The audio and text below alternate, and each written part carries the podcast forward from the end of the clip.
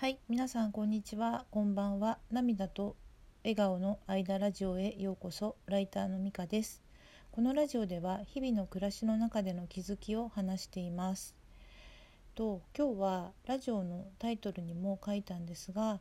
あのこのラジオの毎日配信をちょっとやめて、あの配信したい時にあの不定期で配信をするように変更しますというお知らせです。あのちょっとですね今ね疲れているというか気分が落ちているんですよね、まあ、ちょっとエネルギー不足みたいな感じなんです。であの元気なね時の自分と比べてしまったりとかまあこう気分が落ちてる自分を否定してしまったりとですね。まあいつものことなんですけどいつものことっていうかこうバイオリズム的な。でまあそういった自分のメンタル的にあまりよろしくないっていうのとあとまあちょっと息子の中学校の入学とかそれ以外のまあ家のこととかでまあいろいろ頭を使わないとなっていうこともあってであのせっかくね今これ100今日149回目なんですけどあの2つあげた日もあったので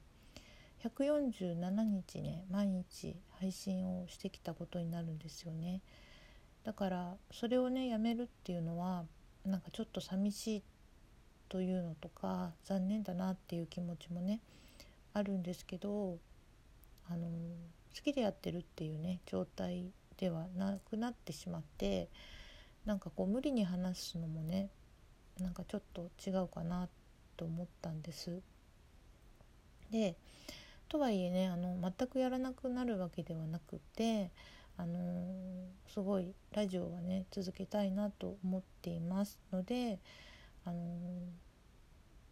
不定期というか今日はやろうかなっていう日とかにやろうかなと思っているんです。であのまあ、変わらずねスギちゃんのことも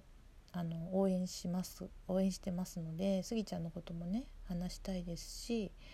あのそれ以外のことも話したいですし続けてはいきたいと思っています。本当になんで毎日ね聞いているよって言ってくださっている方も何人かいらしてすごく励みになっていました。ありがとうございます。で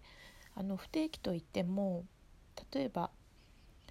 まあ、明日休んでまた毎日のように配信したくなるかもしれないですし本当にポツポツとね話すようになるのかっていうのもちょっと今はわからないんですけどちょっと明日はね休みたいと思います。であのあさってはあのスギちゃんがねあの5時に夢中のレギュラーの生放送の初回ですよねだからそれを見たらねまたすぐに話したくなってしまうかもしれないですけどあとあのまあこれは皆さんご存知かもしれないんですがあの MX テレビ東京というか関東の方でねのですけどあの M キャスのアプリでねあの地方の方もねリアルタイムでは見れ見られるようなのであのもし地方の方で見られないなと思ってる方がいらしたら是非ねアプリ入れて見てくださいね。私もすごく楽しみにしています。ということですいません。今日はお知らせだけになるんですがこれで終わります。今日も最後まで聞いてくださってありがとうございました。ではまた。さようなら。